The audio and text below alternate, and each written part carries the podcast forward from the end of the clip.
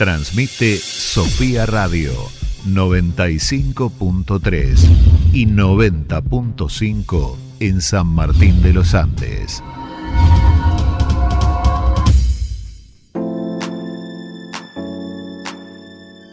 Desde ahora, Sofía Radio es Saltar a la Palestra, con la conducción de Florencia Belaustegui y Juan Manuel Vallá.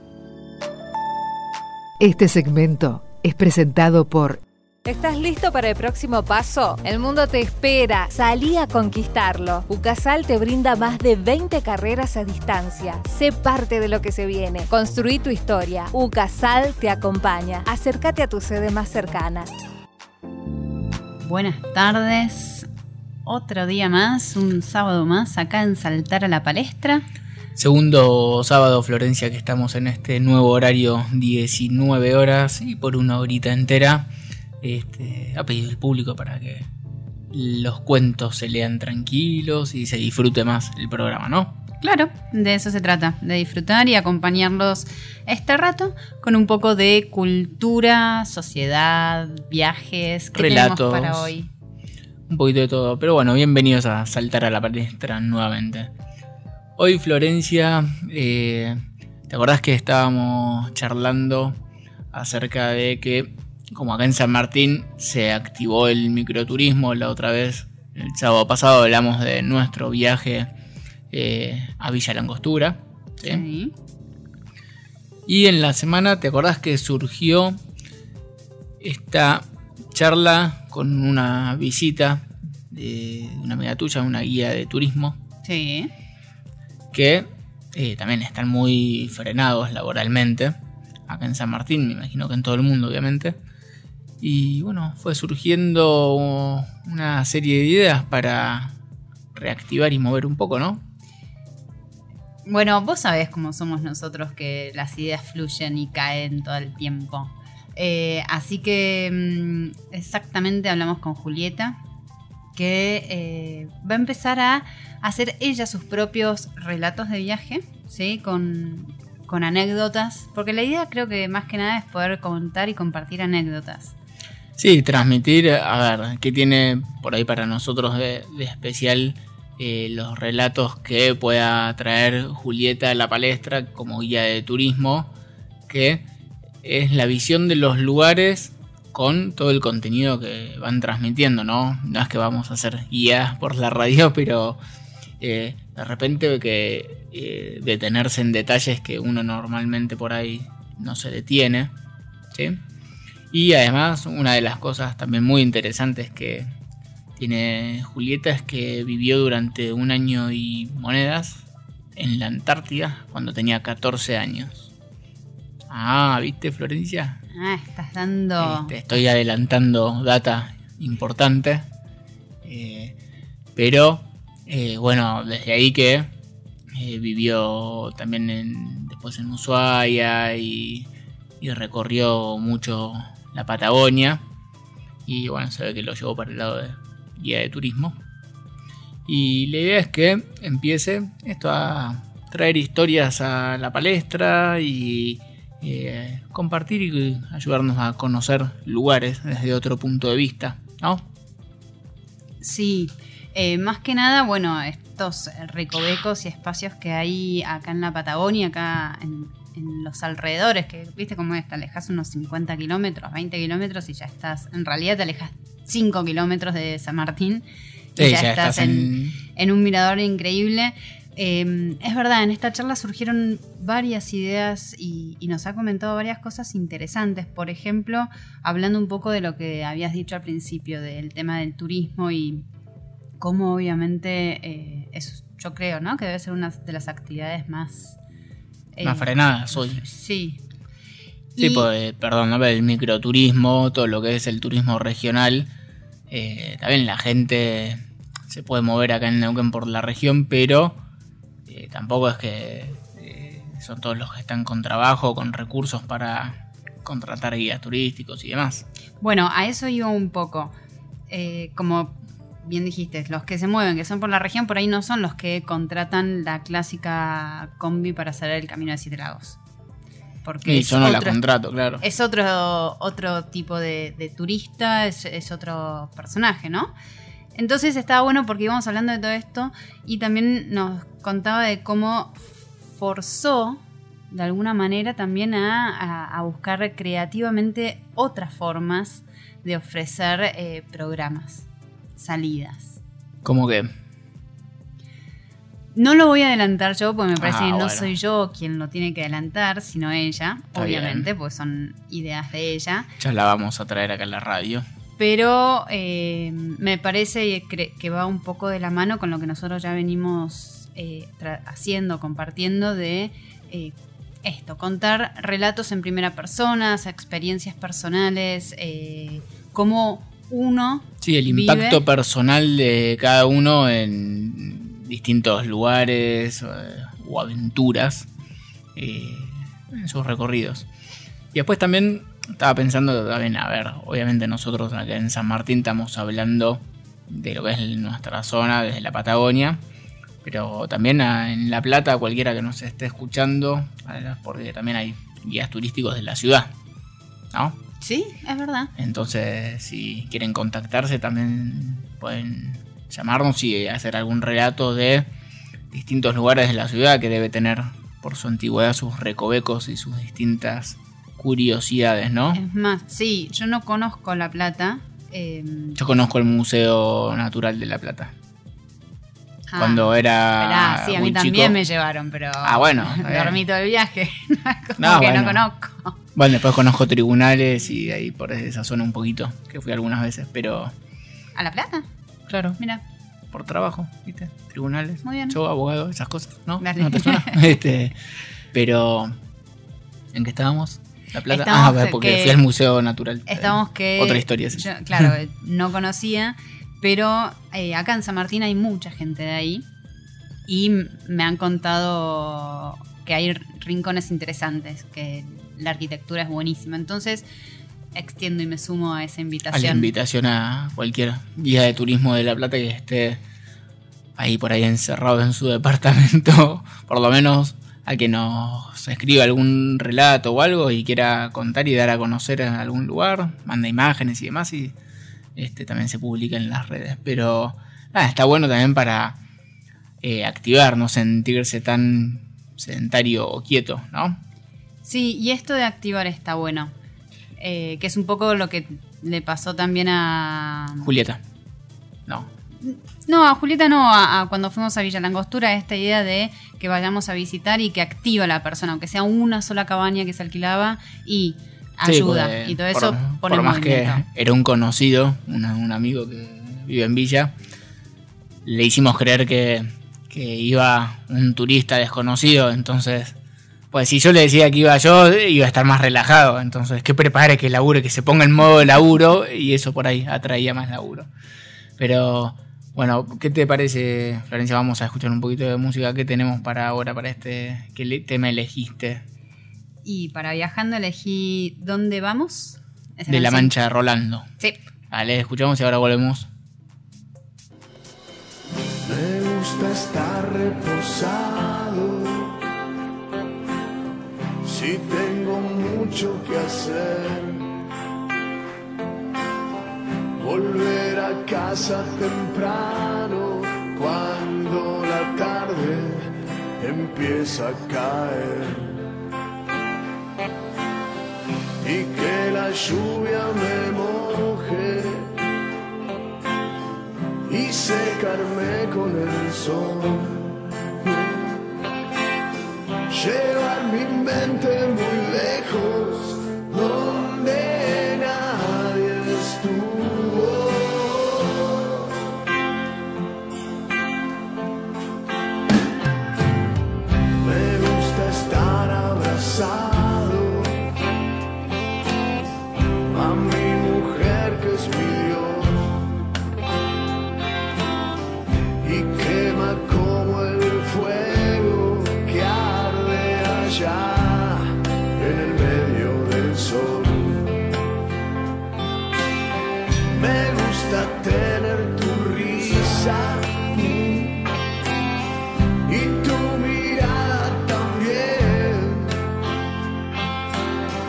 Si los demás tienen prisa, dejemos.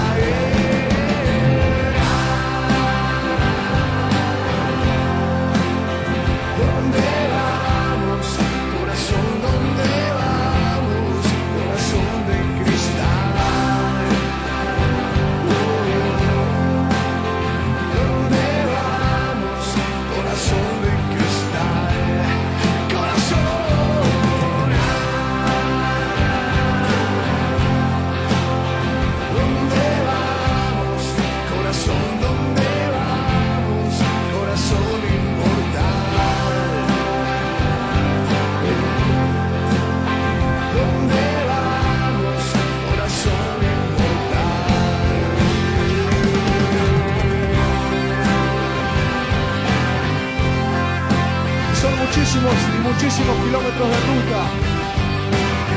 Recorrimos mucho con esa camioneta. En la caja de la camioneta, lo más felices, preguntándole en nuestro corazón. ¿Dónde vamos, corazón? ¿Dónde nos llevarás hoy? Siempre la misma respuesta.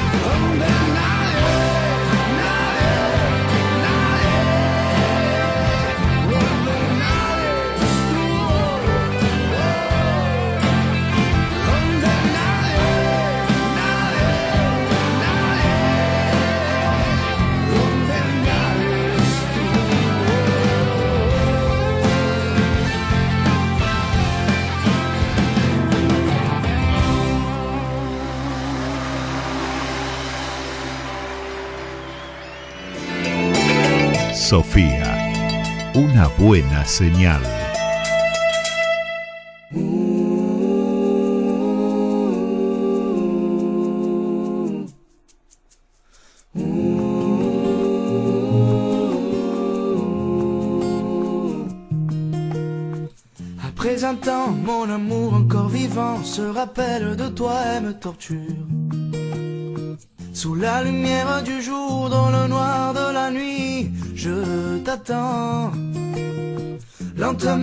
Doucement, je parcours tes jambes. Dis-moi si cela t'un rêve. Je t'aime, mon amour, mon amour.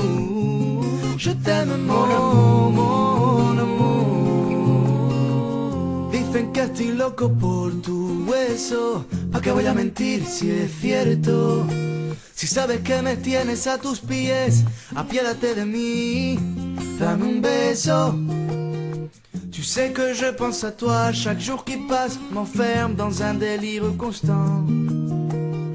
Lentement, doucement, je parcours tes jambes. Dis-moi si cela t'un rêve. Je t'aime, mon amour.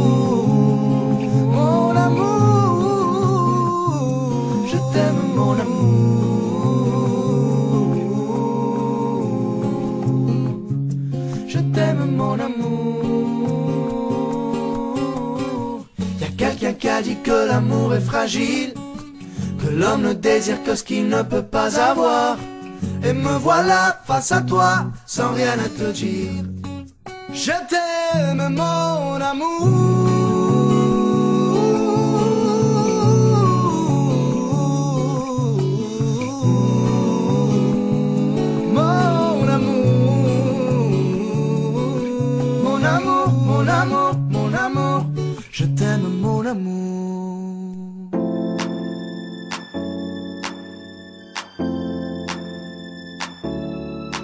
Podés contactarte con el programa a través de nuestra página web www.lapalestranoticias.com. En Facebook e Instagram nos encontrás como Palestra Ediciones o bien escribinos a contacto arroba sofiaradio.com.ar. Muy bien, buena canción. Esa me gusta. Me gusta dónde vamos. ¿Dónde vamos? ¿A dónde vamos? ¿Te acordás? Sí, me acuerdo. Vamos a, a dónde vamos, Florencia. Pero bueno, sí, es un buen tema de la mancha de Rolando. Y este, bueno, y después iremos contándoles esto de eh, los viajes, excursiones, las guiadas y distintas historias de, de Julieta que eh, le vamos a sacar algo que debe tener mucho para contar de, de esa estadía en la Antártida. A mí me da mucha te- curiosidad. te a mí me da curiosidad, curiosidad. sí. sí. Así que la vamos a ir torturando de a poquito y la vamos a invitar a la radio alguno de estos días a que nos cuente algo, algún adelanto. Que siga ¿Sí? compartiendo. Sí. ¿Sabes Sí. qué te quería comentar ahora? Que ¿Qué? lo vi y me pareció una buena idea. A ver, Va, me pareció una buena idea. Una buena idea como para ¿idea compartir. tuya? No. Ah, Eh, el 3 de septiembre, la Real Academia Española sacó un nuevo libro conmemorativo. Cada tanto va sacando libros eh, conmemorativos de diferentes autores y diferentes novelas eh, que ganaron premio Nobel o no, pero en español, ¿no? Me imagino. sí. Eh, y ahora, el 3 de septiembre, sacaron una nueva edición de la novela El señor presidente de Miguel Ángel Asturias. No sé si vos lo leíste. No, no la libro. leí. Es muy bueno. ¿Por qué? ¿Por qué? Porque describe, o sí, describe, vamos a decir, una situación de eh, un país bajo el dominio de un dictador. ¿Es actualidad? Bueno, en no, sí, es la respuesta. Claro. Eh, Miguel Ángel Asturias se basó en el personaje, el señor presidente, que es un ser casi omnipresente, Omnipotente. Omnipotente. Omnipresente es que está en todos lados. Bueno, por eso casi, es como estas... Porque Pero omnipotente es que tiene poder sobre todo. Bueno, exacto. Es un poco, eh, juega con eso, porque esta idea del, del dictador que tiene una omnipresencia en- y persigue ¿sí? a los ciudadanos con el miedo y la tortura, ¿sí? a eso iba yo. Más allá del poder que puede llegar a tener. Ah. Es esta sensación de que está en todos lados, de eso se trata. eh, Tipo el gran hermano. Tipo el gran hermano, claro. Eh, se- el personaje, este personaje está basado en el dictador Manuel Estrada Cabrera, presidente en su momento de Guatemala. Él es guatemalteco. No lo conozco. Y bueno, durante mucho tiempo esta novela estuvo censurada. Me imagino. Después, eh, por suerte, se editó. Yo la he leído ya hace por lo menos 10 años. ¿Viste? Cuando uno empieza a pensar ya 10 eh, años eh, atrás no, es complicado. Una, decirlo como una década atrás. La leí como una década atrás y es como que envejeciste ya automáticamente. Pero pará, dijiste que se editó. ¿Se le cortaron partes o.? Dijiste después se estuvo censurada, Eh, se le- editó. No, lo que quise decir es que se publicó. Ah, ok. Pensé que. No, no, no, no, no, no, no, no se hizo recorte de, De partes. No. Ok. Pero bueno, me parece interesante dar a, eh, dar a conocer esto, que hay una nueva, una nueva edición, pero eh, al margen de eso es una novela que eh, ganó el premio Nobel en 1967. Y está buena, es decir, hay que... Es porque está buena, me estoy trastabillando, pero ¿por qué Sí, está sí, sí, buena? te veo, te veo así como motivada, pero a la vez eh, se me lengua la traba. A ver, Me pasa eso a veces. más allá de la cuestión de el, el dictador o la cuestión omnipresente y que eh, critica las dictaduras, ¿qué, qué más? Tiene. Es una de las primeras novelas o la antecesora a lo que se llamó el boom latinoamericano. ¿Boom de qué? Boom, vos me preguntaste esto Boom ya. off the literario. El, se llamó boom latinoamericano aquellos autores y sus novelas, ¿sí? Que marcaron una nueva tendencia en la literatura. ¿Qué tendencia? García Márquez, por ejemplo. ¿Qué ¿sí? estilo tenían? juega mucho con el realismo mágico, por ejemplo. Acá se empieza a ver un poco eso de el realismo mágico. ¿Qué sería el realismo mágico? El Recordámelo un poquito. El realismo yo- mágico es son aquellas novelas en donde dentro de una situación totalmente real y cotidiana se mete y se introducen situaciones eh, fantasiosas, ¿sí? Pero que los mismos personajes lo toman como algo normal. ¿Por qué hablamos de la- en Latinoamérica del realismo mágico? Porque Acá vivimos en realismo mágico entonces. Claro, por eso. Porque además dentro de todo esta, este realismo está un poco lo que es la cultura propia de eh, los americanos oriundos de América, ¿sí? no, de, no los que vinieron, sino los pueblos originarios y, y toda esa tradición con sus culturas, con sus creencias, como que se va mezclando. Este mestizaje, digamos, que Sí. por ahí vimos en su momento en Perú, ¿te acordás cuando fuimos? Sí. Bueno, un poco es esa mezcla que se ve en las obras literarias. ¿sí? Entonces, Sí, ese que- juego de entender dentro de la realidad que suceden cosas maravillosas y las tomamos como parte de la realidad, ¿sí? ¿Se entiende? Sí, sí, sí. Me quedé pensando en cuestiones actuales de realismo mágico que después voy a contar si, si querés. Este... ¿Cómo que? No, no, situaciones por ahí acá locales que, bueno, después en otro bloque lo Bueno, contamos. Si querés le, le generamos la intriga, Florencia. No, que tiene que ver con, viste que está todo el tema de eh, Buenos Aires, lo de las tomas, y acá en la Patagonia también las tomas, y en Villa Mascardi, eh, el tema con los mapuches, y que si son mapuches algunos y otros no, que todo eso tengo por ahí, hay, hay cuestiones de realismo mágico para, para charlar después. Me diste curiosidad cómo hiciste esa conexión, pero bueno, lo escucharemos más tarde. En Pero bueno, en fin, esto... Esto, por un lado, está es- este tema de, de ser la antecesora, digamos, a todo este boom. Y por otro lado, también es una de las primeras novelas que trata lo que se llamó la temática del dictador, ¿sí?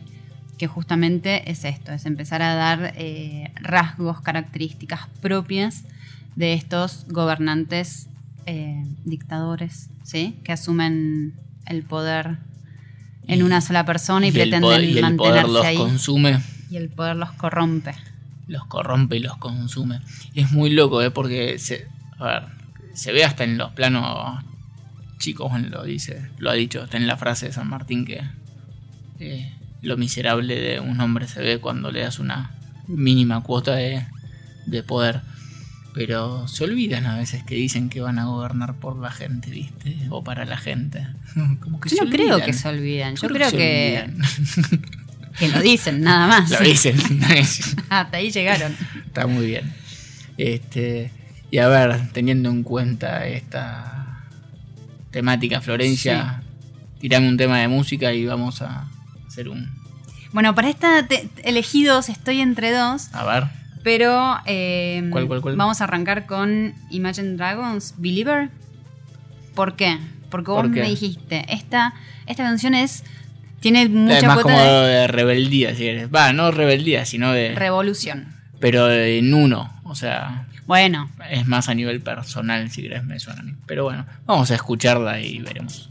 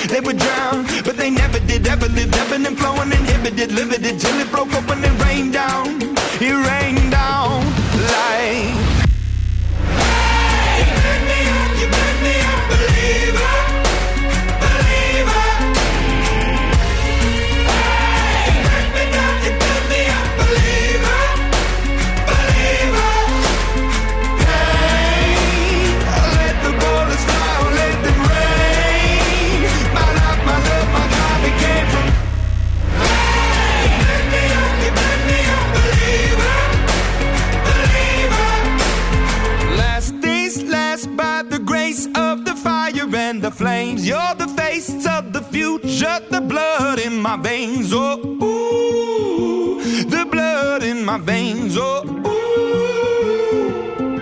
But they never did, ever lived, ebbing and flowing, inhibited, limited, till it broke up when it rained down. It rained down like.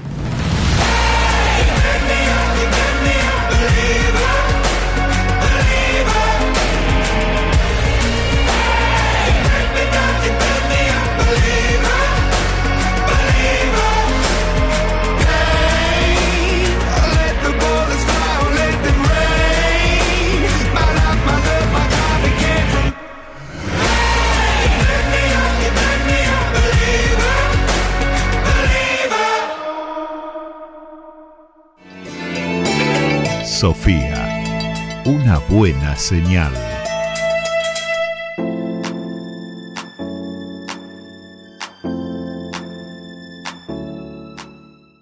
Podés contactarte con el programa a través de nuestra página web www.lapalestranoticias.com. En Facebook e Instagram nos encontrás como Palestra Ediciones o bien escribinos a contacto arroba sofiaradio.com.ar. Believer de Imagine Dragons veníamos escuchando. Muy bien. Eh, bueno, estamos hablando justamente de este libro del señor presidente. y el realismo mágico. Sí, que sí, igual esto no es propiamente realismo No, ya mágico, sé, ¿eh? pero pero es me como gustó. está bien, pero que no se confunda. Está muy bien. El argumento arranca la novela con un asesinato, ¿sí? Resulta que eh, el personaje que le llaman el Pelele, eh, obviamente un loco, pobre persona, mendigo, en un arranque de furia, mata a un coronel, muy amigo del señor presidente, y acá un poco es como se empieza a armar la trama, ¿sí? En, en donde el presidente, el señor presidente, quiere ver qué es lo que pasó, abre una investigación, pero a la misma vez trata de vengarse de un enemigo que tiene, entonces quiere preparar todo para echarle la culpa a este enemigo. ¿Se entiende un poco la tramoya de, de lo que quiere Sí, sí, hacer? sí, cargarle el muerto a otro. Eh, Ah, Exactamente, para beneficio es político un de truco uno. viejo y conocido. Bueno, eso también de- me llamó la atención en su momento cuando la leí. eh, lo- me llamó la bueno, primero cuando están hablando del señor presidente que viene en las elecciones era divertido porque habían elecciones como si fuera algo democrático, pero nada más podías votar a una persona. Está Entonces bien, era claro. como que no era tanta democracia. No parecería. Y me pasó lo mismo que me pasó cuando leí 1984. Esos libros que vos vas leyendo y de repente sacás la vista del libro y decís, pero esto es como demasiado, demasiado parecido, demasiado sí, real. Está en demasiado- la misma línea de hacia donde estamos yendo, ¿no? Sí, Sí, sí. eh, así que bueno, nada, es, es un buen libro, está, está bueno para leerlo.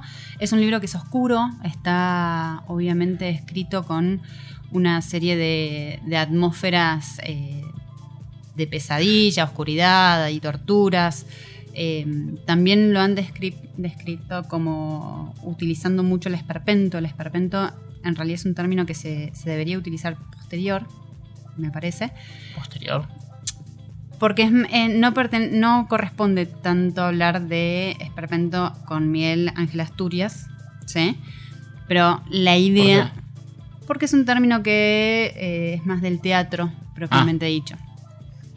Eh, pero esta idea de lo grotesco en las descripciones, ¿sí? sobre todo en las torturas, en cómo se manejan los personajes, en la- tiene un poco de- de eso. Un poquito sádico. Sí, sádico, grotesco, eh, lo deforme, lo mal hablado. toda esa idea. Bien. Pero no se hace muy denso, digamos. No, no, es- no es como. No, no es denso, no pero. terminás es- con un revólver en la mano queriendo No, no, no. te- ponele. No, no, no, no, no, no, pero No, no, sí te dan ganas de decir, a ver, abro los ojos y presta atención a lo que está pasando para que... no me lleven a eso, digamos. Claro, exactamente. Muy bien, está muy bien. Así que el presidente de. El señor presidente, El señor de. Miguel Ángel Asturias. Muy bien, y salió ahora, Un 3 de septiembre. Lo La sacó nueva edición eh, en conmemoración. muy bien de la Real Academia Española. Bien. Y bueno, yo te, te hice ahí un paréntesis con lo del realismo mágico, de que por la descripción que vos diste son muchas situaciones que se viven actualmente. ¿No? Porque ¿cómo lo describiste? Situaciones que eh, son, pero... Son, ¿cómo- cómo a ver, son situaciones fantásticas, maravillosas, que en lo que es la novela, los personajes los asumen como parte de la realidad cotidiana. Perfecto. Ahí, ahí dice la conexión. Cuestiones fantasiosas que se asumen como realidad. ¿Sí? Sí, Y bueno, un poco te lo relacioné con el tema de las tomas y lo que es la problemática o la temática. No problemática, depende, a veces es problema, otras veces no, pero la temática eh, indígena y mapuche en la zona de acá de la Patagonia, que está hoy por hoy el tema de las tomas en Villa Mascardi. sí. ¿sí? que en realidad no es nuevo, está hace unos años, de 2017 empezaron en esa zona concretamente. Estuvo también en 2016-2017 lo de eh, el, el que no sabía nadar, Maldonado. sí. Eh, pero bueno, eh, yo personalmente Vos, a ver, abogado, que estás muy. que conoces mucho sobre el derecho indígena. No, no sé empapado. si mucho, trabajé varios años en parques y con comunidades dentro del parque y temática indígena y, y después, bueno, sigo trabajando en lo que se, se llama acá en San Martín de los Andes una mesa intercultural que es entre las comunidades y el Consejo Deliberante y demás, que bueno, es donde se plantean eh, todos los temas de derechos indígenas y la supuesta, digamos, convivencia, ¿no? Eso te, eso te, que te iba a preguntar más que nada para por ahí quienes no saben de qué se trata bien esta mesa intercultural. ¿Cuál es la finalidad o qué es lo Bueno, que se la finalidad es que sea un espacio de diálogo en, entre las comunidades, los representantes de las comunidades y eh, el Estado, en este caso municipal. Bien. ¿sí? ¿Con qué objetivo? Eh, justamente con esto de... ah, a ver, es largo de explicar, pero lo vamos a ir explicando. A ver, de que no se avance sobre eh, derechos de las comunidades indígenas, ¿sí? Sí. pero tampoco que se avance sobre derechos de los ciudadanos argentinos. Y el Estado. Y el Estado. Ahora bien, ¿qué pasa en la realidad concreta de la ley, digamos? En la Constitución Nacional, en la reforma del 94, Sí. eh, se agregó en el artículo 75, inciso 17, el tema de que corresponde al Congreso de la Nación reconocer la preexistencia étnica y cultural de los pueblos indígenas. ¿Sí? Claro. Que, es decir, bueno, reconocemos que acá había estas culturas, ¿sí? Y que están dentro de nuestro país. O sea, no eliminar esa cultura ni buscar este, extinguirla, sino decir...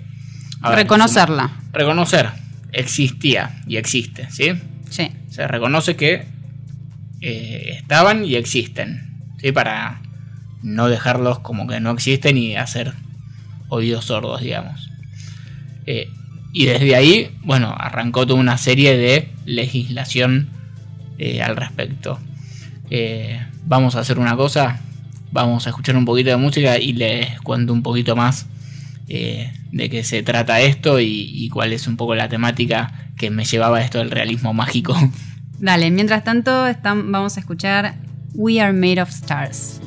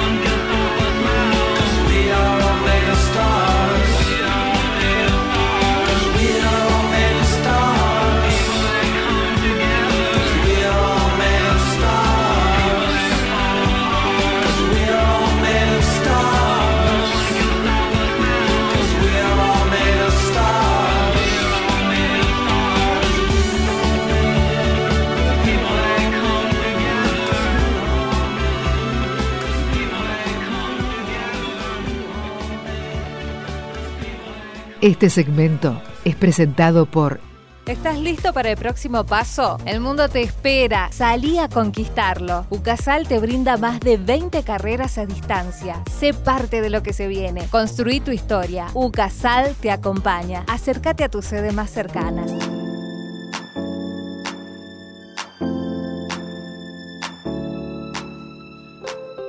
We are all made of stars. Estamos ocho, todos hechos de polvo de estrellas. Que un poco también está bueno el tema porque va esto de. Somos todos. Iguales somos todos personas, ¿no? Sí. Este, y somos todos lo mismo, en cierto sentido, filosóficamente.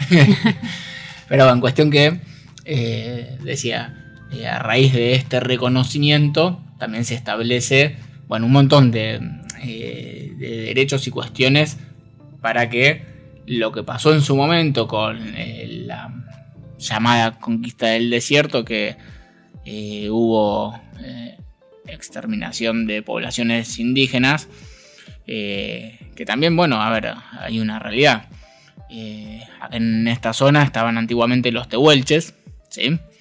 que fueron masacrados por los araucanos, que venían del otro lado de la cordillera, y que hacían estos malones donde también secuestraban gente. O sea, a ver, no es que Roca vino y mató indígenas que estaban tranquilos. Había. Todos eran pueblos conquistadores.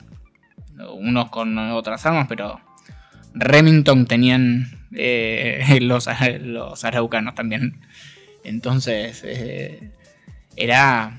Más Sí, una es guerra, también ¿no? ser fiel a la historia, ¿no? Claro, de eso también de eso después surgió eh, como el idioma que eh, hablaban era el mapuzungún, eh, esto que se llama se llamó la cultura mapuche, que en realidad es derivado de los araucanos y bueno, son los que estaban en esta zona del lado de Chile y acá en esta zona de la cordillera, cruzaban, se llevaban ganado, pero bueno, cuestión que a raíz de esta de la constitución del 94 surgen un montón de leyes que es bueno buscar reconocerlos respetar su cultura este eh, buscar la manera de entregar eh, tierras para que puedan desarrollar su cultura y su forma de vida que a ver, tam- estamos de acuerdo en, en que se conserve una cultura ¿sí?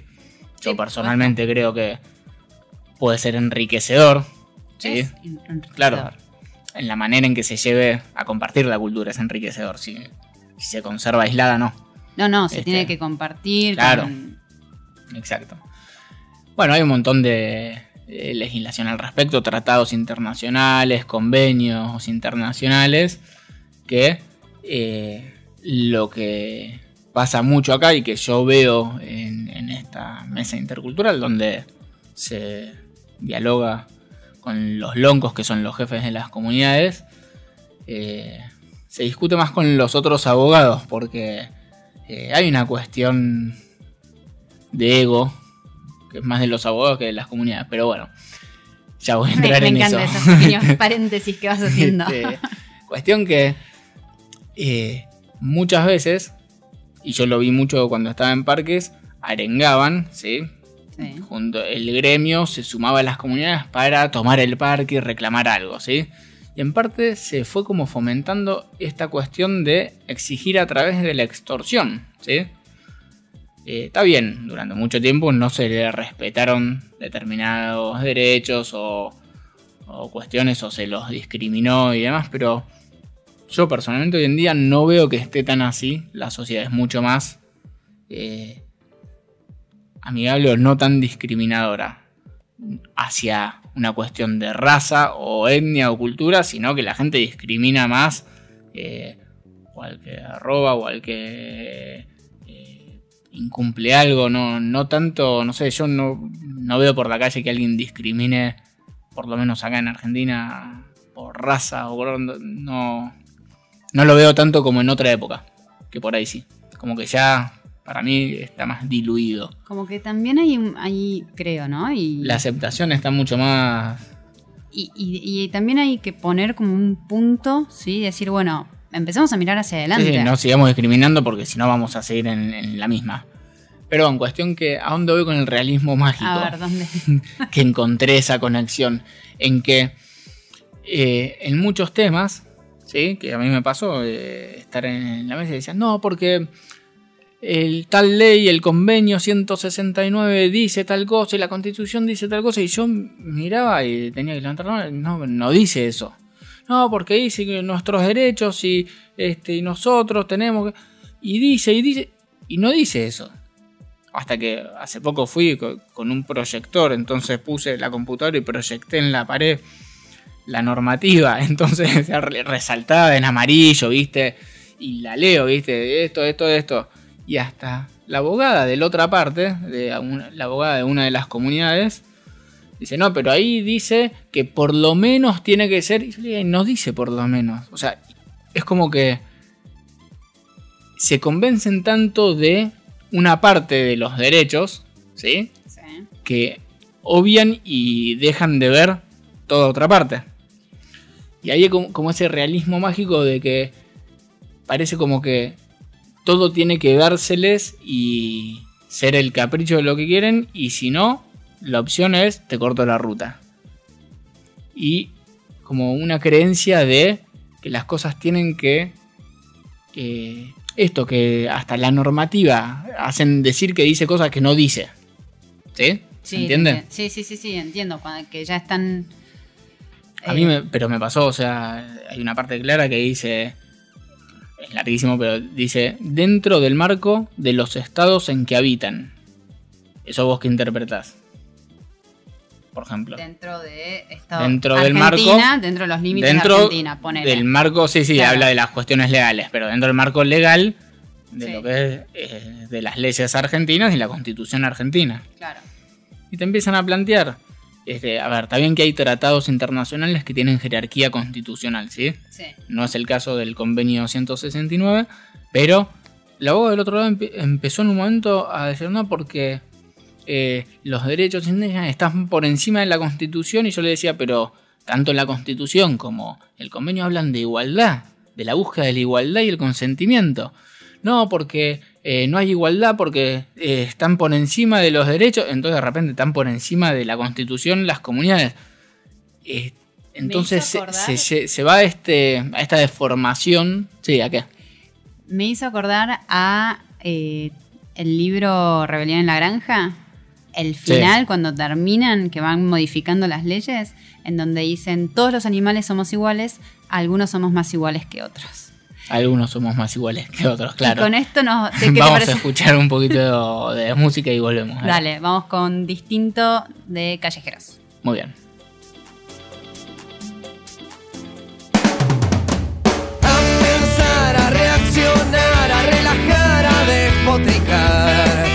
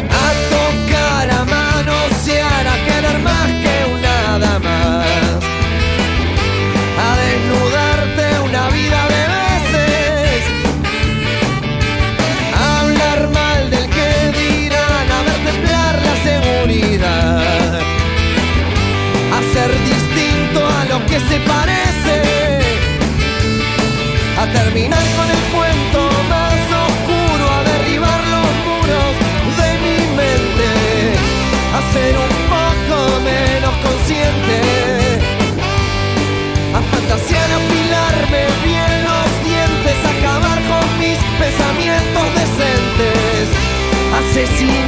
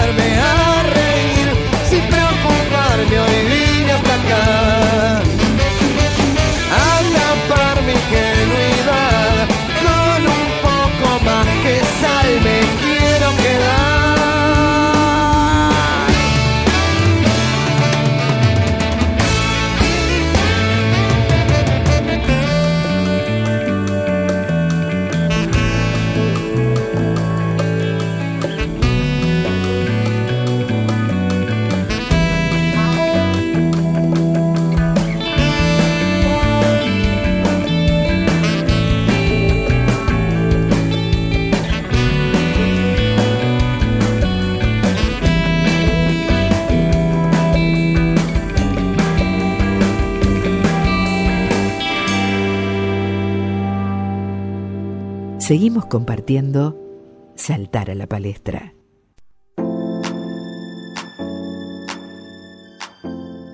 Hacer distinto a lo que se parece, diría Callejero, mira, muy bien. Pero, pero bueno, a ver, en toda esta temática que, a ver, es re interesante y, es, y tiene un montón de, de contenido y, y obviamente que son leyes que son especiales porque es de una temática especial, ¿sí? Y tiene sus particularidades, pero en ningún caso podés poner a determinada clase o gente, A un grupo de eh, a un gente grupo por de gente encima. por encima de otro, Pues porque en igualdad. definitiva estamos todos con el DNI argentino, ¿sí? Entonces, dentro de Argentina se reconoce la preexistencia y demás, pero cumplamos y seamos parejos y lo que buscan todas estas normativas y lo dicen claramente es eh, la búsqueda de igualdad de oportunidades. Se reconoce que en su momento eh, se los marginó y hubo eh, desigualdades, entonces la búsqueda de igualdades y ayuda a que vuelva a haber igualdad y que puedan expresar y manifestar su cultura y trabajar en la manera en que su cultura les, Satisfaga. les satisfaga, gracias. Eh, pero la realidad es que hay que convivir. Eh, estamos, somos todos argentinos, tenemos que convivir. Está buenísimo. Difundamos o conozcamos, demos a conocer esa cultura que, como el tema que pusiste, We Are All Made of Stars antes. Sí. A ver, la cosmovisión mapuche, que estuve leyendo obviamente del tema, eh, no difiere de distintas cosmovisiones de cualquier otro continente eh, y de civilizaciones milenarias. Este, le- los ciclos naturales, la- las creencias en eh, las fuerzas naturales, las energías positivas y negativas que buscan el equilibrio, el bien y el mal, eh, todo lo que es la cosmovisión y la importancia de convivir con la naturaleza no es exclusiva. O sea, yo, si vos lees, yo creo básicamente en las mismas cosas y actúo en la medida que vos de la misma manera. Este, ellos le ponen un nombre o lo definen con un nombre, yo con otro, no importa. Pero en esencia es un poco lo mismo. eh, las cosmovisiones. ¿Y qué pasa? Esta cuestión del realismo mágico se cruza también con que en lo que son eh, las tomas y demás, eh, políticamente, como te dije en su momento, lo vi dentro de parques, la gente del gremio sumaba a las comunidades para hacer fuerza de choque. Y entonces, bueno, te peleamos y te damos eh, un- más tierras acá, te sacamos esta ley de propiedad, pero bancame cada vez que tengo que tomar el parque para exigir otras cosas. Y esa cultura de, choque nos lleva a otra cuestión que el choque. Si bien acá en San Martín está declarado como municipio intercultural, que para mí debería abarcar más culturas, porque intercultural no es solamente incorporar la cultura mapuche, eh, hay un poco más de diálogo. Todavía no es tan violento, a pesar de que lo he escuchado por loncos de acá decir esto es la RAM, que es la eh, Sí. Revolución Ancestral Mapuche, que fomentaba John Esguala en Chubut, eh, que va más al choque y a una fuerza de choque. Acá todavía se busca más a través del diálogo y por eso está esta mesa intercultural, para evitar conflictos, supuestamente, ¿no? Sí. Y se viene logrando, aunque se discuta en la mesa. Pero por ejemplo, en Mascardi, que hacen parte de su cosmovisión, tiene que ver con eh, una de las funciones de es la machi, que es como la savia ancestral eh, o La guía espiritual. la guía dicen. espiritual, que de repente eh, es como... eh, no, no es una señora grande, en este caso en el en 2017 era una chica de 16 años, que entonces va y se para en un lugar y dice, esto es territorio ancestral nuestro sagrado. Entonces, no se hable más, tiene que ser de los mapuches.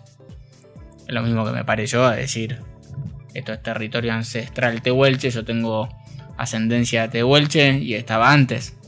Y eh, en Y base para a mí vos que sos mi guía espiritual, Claro, así que así yo voy que- donde me digas. vamos y también entonces se aprovecha mucho todo eso y políticamente se utiliza mucho también, tanto en Mascardi como en Chubut, como acá. Este, yo, más allá de la mesa intercultural, conozco gente de las comunidades con las que tengo muy buena relación y no están contentos con sus representantes eh, políticos, que son los loncos. Este, no están nada contentos, pero bueno, son los que manejan poder dentro de la comunidad y deciden un poco a quién le dan tierra y casa y demás. Pero se utiliza mucho políticamente, entonces ahí es donde también se da esta confusión de muchos dicen, eh, se ponen una vincha como John Esguala que vivía en Belgrano y era blogger, este, y después se fue al sur, se puso una vincha y dijo Revolución Ancestral Mapuche y eh, en nombre de una supuesta minoría victimizada, plantean una revolución. Ahora lo mismo está haciendo en el Bolsón eh, el hijo de un ex intendente de acá de San Martín que estuvo involucrado en el asesinato de dos policías en 2011 y está metido en la toma de, de tierras que lo hacen con nombres mapuches, van, mezclan un poco todo. Entonces también las comunidades sufren eso. Y yo lo hablé con gente de las comunidades y dicen, nos utilizan y después nos vuelven a... Lo voy a decir, nos vuelven a cagar. Porque los usan políticamente. Y después terminan haciendo negociados o cuestiones políticas para usarlos como fuerza de choque. Pero bueno, es un tema complejo, interesante. Voy a convocar a, gente por ahí de alguna de las comunidades que se sume a charlar acá en la radio en algún momento. Eh, para esto, a debatir y plantear el tema. eh, porque está bueno, para mí personalmente, darlo a conocer desde la cuestión más eh, esencial, desde lo cultural. ¿Sí? Porque hoy por hoy está muy politizado y todo es avance sobre tierras. Y no, no hay nada sobre lo intercultural o lo- el conocimiento cultural realmente. Que además, perdón, voy a hacer un paréntesis, eh, resaltando el tema de la cultura, eh, este intercambio, ¿sí? De todos lados se puede aportar para sumar. Es decir, todos tenemos culturas ricas Sí. que si compartimos podemos sumar mucho. Sí, sí. Este, Por- Por eso veo lo que digo, pero me parece que está bueno también resaltarlo, ¿no? todo lo que digas está bueno, Florencia. Este, Pero bueno, eh, bueno, un poquito en este contexto de actualidad, pero también de ir conociendo las- los rasgos culturales, quería compartir esto que me llamó la atención eso también, de realismo mágico y de cómo a veces la gente eh, cree o da vuelta algunas cosas, y en este caso, y con esto cierro, pasa que lo hablaba con uno de los loncos el otro día. Le dije, yo, o sea, vos charlo todo bien, tengo problema con tus abogados que dicen cosas que no son y que en realidad lo que quieren hacer es jurisprudencia ellos para, por una cuestión de ego, de sacar jurisprudencia en temática indígena y, y ponerse como referentes. Y ahí están perdiendo de vista la búsqueda de la igualdad y el consentimiento y la convivencia. Así que bueno, seguiremos contándoles un poquito de esto a, a todos los que están escuchando. Los dejamos entonces este sábado, que disfruten de esta noche y nos vemos la semana que viene.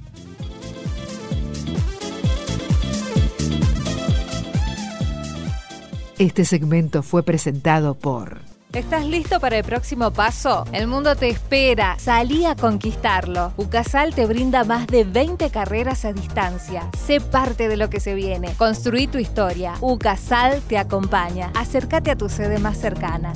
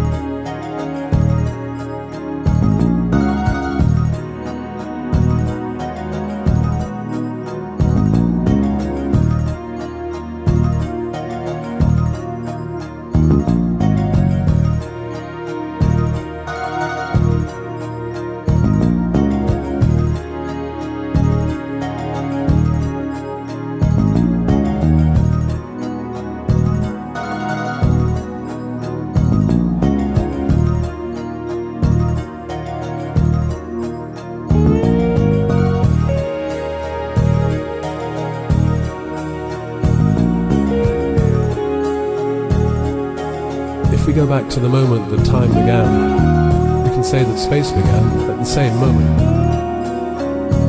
Time did not exist before the universe itself existed.